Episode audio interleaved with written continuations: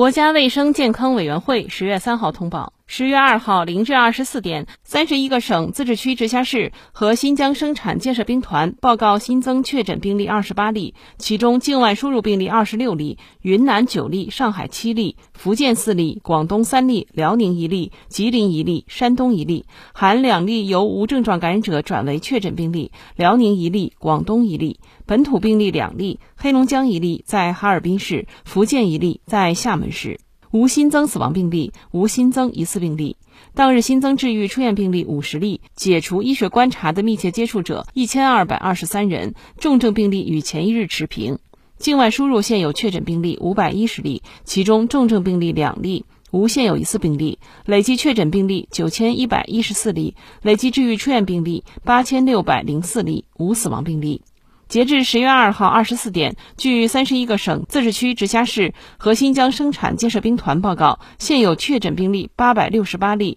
其中重症病例四例，累计治愈出院病例九万零七百二十七例，累计死亡病例四千六百三十六例，累计报告确诊病例九万六千二百三十一例，无现有疑似病例，累计追踪到密切接触者一百二十万零七百八十六人，尚在医学观察的密切接触者两万七千九百五十六人。三十一个省、自治区、直辖市和新疆生产建设兵团报告新增无症状感染者十五例，均为境外输入。当日转为确诊病例两例，均为境境外输入。当日解除医学观察十九例，均为境外输入。尚在医学观察的无症状感染者三百四十六例，境外输入三百三十五例。